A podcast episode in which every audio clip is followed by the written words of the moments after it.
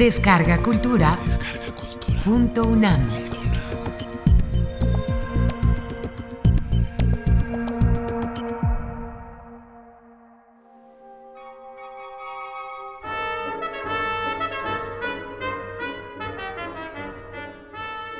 El rey burgués. Cuento alegre. De Rubén Darío.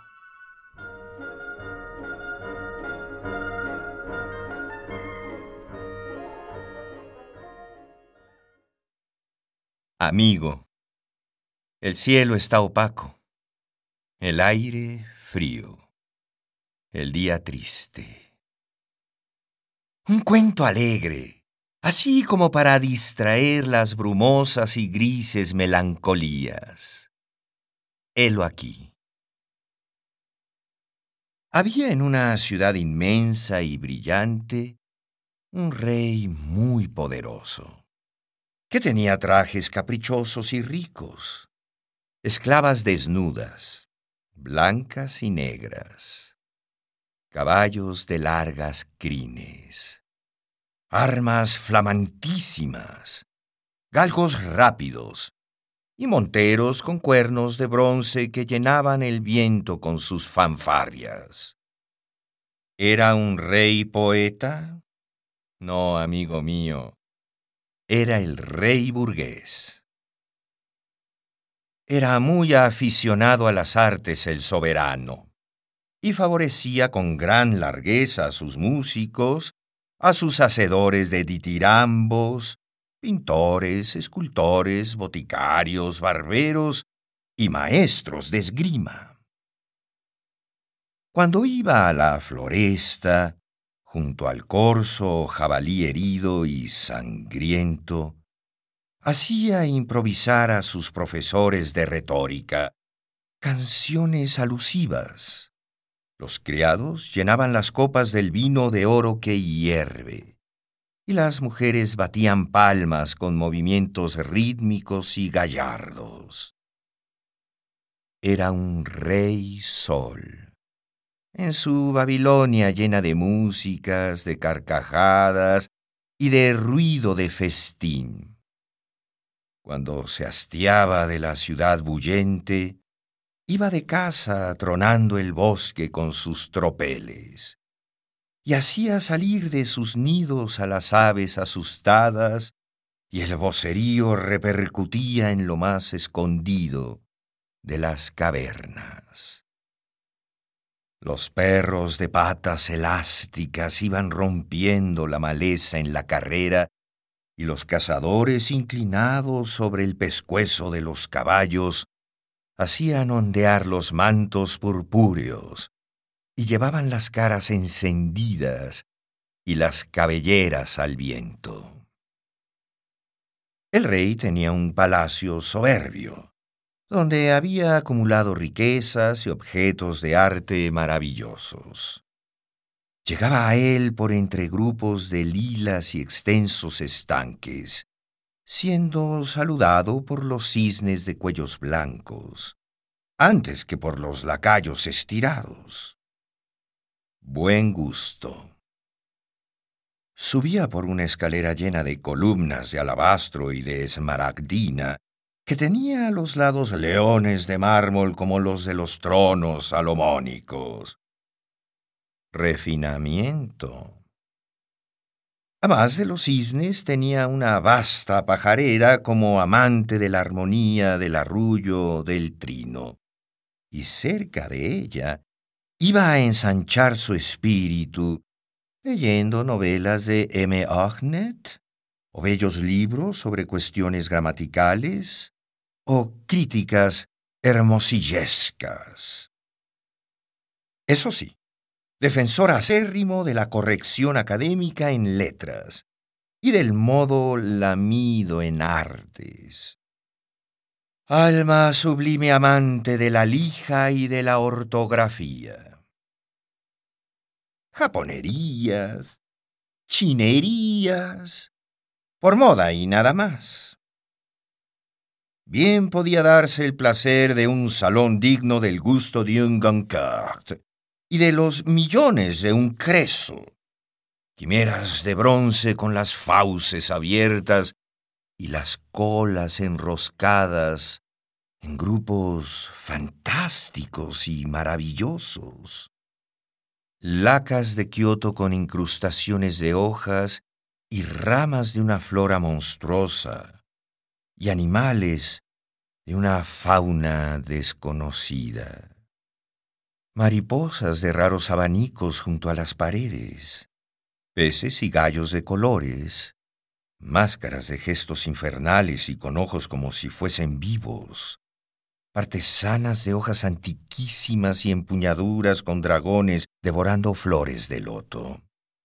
Y en conchas de huevo, túnicas de seda amarilla como tejidas con hilos de araña, sembradas de garzas rojas y de verdes matas de arroz. Y tibores, porcelanas de muchos siglos, de aquellas en que hay guerreros tártaros con una piel que les cubre hasta los riñones y que llevan arcos estirados y manojos de flechas. Por lo demás, había el salón griego, lleno de mármoles, diosas, musas, ninfas y sátiros, el salón de los tiempos galantes, con cuadros del gran Watteau y de Chardin. Dos, tres, cuatro. ¿Cuántos salones? Y Mecenas se paseaba por todos, con la cara inundada de cierta majestad, el vientre feliz y la corona en la cabeza como un rey de naipe. Un día le llevaron una rara especie de hombre ante su trono, donde se hallaba rodeado de cortesanos, de retóricos y de maestros de equitación y de baile. ¿Qué es eso? preguntó. Señor, es un poeta. El rey tenía cisnes en el estanque, canarios, gorriones, sensontles en la pajarera.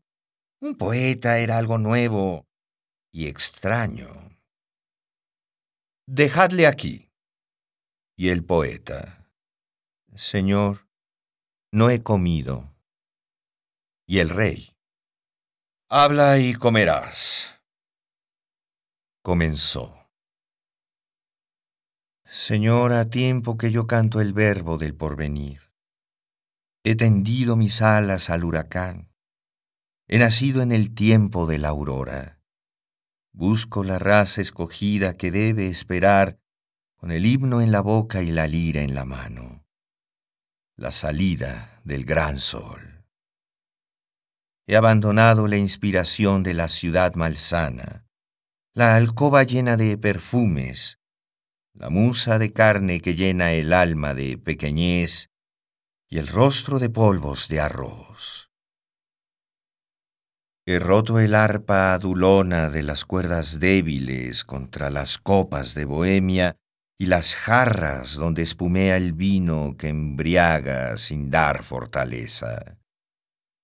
He arrojado el manto que me hacía aparecer histrión o mujer, y he vestido de modo salvaje y espléndido. Mi harapo es de púrpura. He ido a la selva donde he quedado vigoroso y ahito de leche fecunda y licor de nueva vida. Y en la ribera del mar áspero, sacudiendo la cabeza bajo la fuerte y negra tempestad, como un ángel soberbio o como un semidios olímpico, he ensayado el jambo dando al olvido el madrigal he acariciado a la gran naturaleza y he buscado al calor del ideal el verso que está en el astro en el fondo del cielo y el que está en la perla en lo profundo del océano. He querido ser pujante, porque viene el tiempo de las grandes revoluciones, con un Mesías todo luz, todo agitación y potencia. Y es preciso recibir su espíritu con el poema que sea arco triunfal, de estrofas de acero de estrofas de oro, de estrofas de amor. Señor, el arte no está en los fríos envoltorios de mármol, ni en los cuadros lamidos, ni en el excelente señor Ognet. Señor, el arte no viste pantalones, ni habla en burgués, ni pone los puntos en todas las íes. Él es augusto, tiene mantos de oro o de llamas, o anda desnudo y amasa la greda con fiebre y pinta con luz, y es opulento, y da golpes de ala como las águilas, o zarpazos como los leones. Señor, entre un Apolo y un ganso, preferid el Apolo, aunque el uno sea de tierra cocida y el otro de marfil. Oh, la poesía. Y bien, los ritmos se prostituyen, se cantan los lunares de las mujeres y se fabrican jarabes poéticos. Además, Señor, el zapatero critica mis endecasílabos y el señor profesor de farmacia pone puntos y comas a mi inspiración. Señor, y vos lo autorizáis todo esto. El ideal. El ideal. Eh, el rey interrumpió. ¿Ya habéis oído? ¿Qué hacer? Y un filósofo al uso. Si lo permitís, señor, puede ganarse la comida con una caja de música. Podemos colocarle en el jardín cerca de los cisnes para cuando os paseéis. Sí, dijo el rey. Y dirigiéndose al poeta. Daréis vueltas a un manubrio. Cerraréis la boca haréis sonar una caja de música que toca valses, cuadrillas y galopas. Como no prefiráis moriros de hambre, pieza de música por pedazo de pan. Nada de jerigonzas ni de ideales. Id. Y desde aquel día pudo verse a la orilla del estanque de los cisnes al poeta hambriento que daba vueltas al manubrio tirrin, rin, tirrin, rin. Avergonzado a las miradas del gran sol, ¿pasaba el rey por las cercanías? Tirrin, rin, tirrin, rin. ¿Había que llenar el estómago? Tirrin, rin.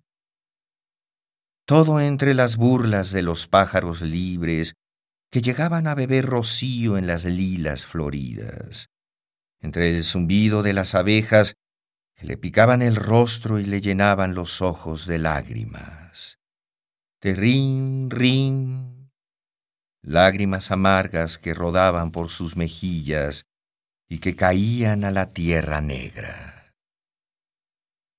Y llegó el invierno, y el pobre sintió frío en el cuerpo y en el alma y su cerebro estaba como petrificado, y los grandes himnos estaban en el olvido, y el poeta de la montaña coronada de águilas no era sino un pobre diablo que daba vueltas al manubrio. Terrin, rin. Y cuando cayó la nieve se olvidaron de él el rey y sus vasallos. A los pájaros se les abrigó y a él se le dejó al aire glacial que le mordía las carnes y le azotaba el rostro. Rin, rin. Y una noche en que caía de lo alto la lluvia blanca de plumillas cristalizadas, en el palacio había festín, y la luz de las arañas reía alegre sobre los mármoles, sobre el oro y sobre las túnicas de los mandarines de las viejas porcelanas. y se aplaudían hasta la locura los brindis del señor profesor de retórica, cuajados de dáctilos, de anapestos y de pirriquios, mientras en las copas cristalinas hervía el champaña con su burbujeo luminoso y fugaz. Noche de invierno, noche de fiesta. Y el infeliz cubierto de nieve, cerca del estanque, daba vueltas al manubrio para calentarse. Tirrín, rin, tirrín, rin. Tembloroso y aterido, insultado por el cierzo, bajo la blancura implacable y helada en la noche sombría, haciendo resonar entre los árboles sin hojas la música loca de las galopas y cuadrillas y se quedó muerto. Tirrín, rin, pensando en que nacería el sol del día venidero, y con él el ideal. Tirrín, rin, y en que el arte no vestiría pantalones, sino manto de llamas o de oro. Hasta que al día siguiente lo hallaron el rey y sus cortesanos, al pobre diablo de poeta, como gorrión que mata el hielo, con una sonrisa amarga en los labios y todavía con la mano en el manubrio. Oh, mi amigo, el cielo está opaco, el aire frío, el día triste flotan brumosas y grises melancolías. Pero, cuánto calienta el alma una frase, un apretón de manos a tiempo. Hasta la vista.